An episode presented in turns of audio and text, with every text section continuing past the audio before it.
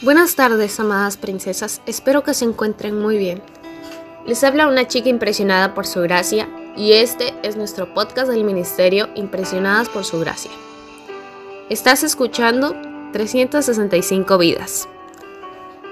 El día de hoy, 10 de abril, hablaremos sobre Orfa.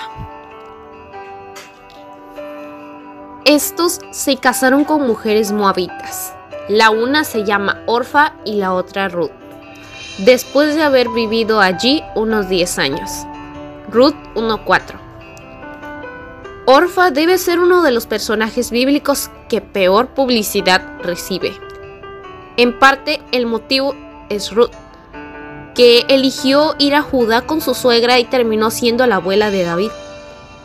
¿Somos capaces de juzgar a Orfa por la decisión que tomó? En realidad ya la juzgamos. Ella es la que rechaza la gracia, quien elige a los dioses paganos, quien escoge no colocar su vida en armonía con el Dios de Israel. Orfa era mala y Ruth era buena. Orfa demuestra que el mismo sol que derrite el chocolate endurece el barro. Es difícil creer que durante los años de su casamiento Orfa haya aparentado una religión que no vivía. Decimos esto porque uno de los argumentos que Noemí les presenta es que regresen a sus dioses. Para regresar debían haber abandonado. Puede ser un comentario geográfico.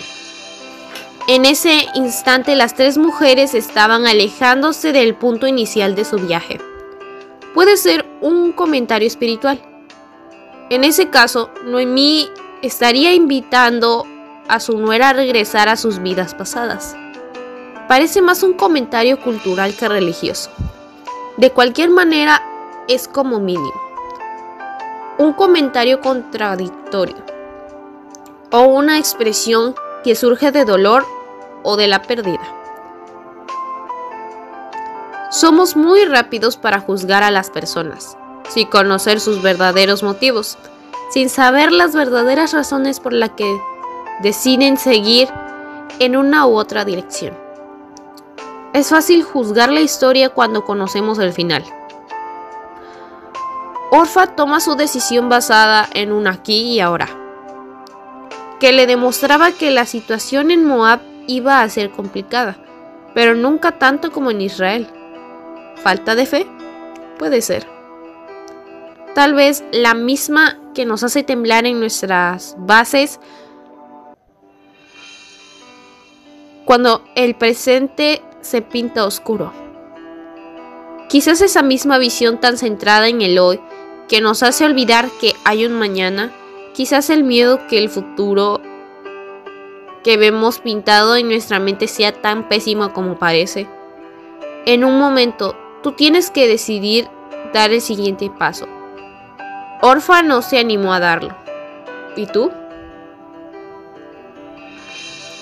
Gracias por escucharnos en este bello día. Nuestra oración es que Cristo viva en tu corazón por la fe y que el amor sea la raíz y el fundamento de tu vida. Y que así puedas comprender cuán ancho, largo, alto y profundo es el amor de Cristo. Hasta luego.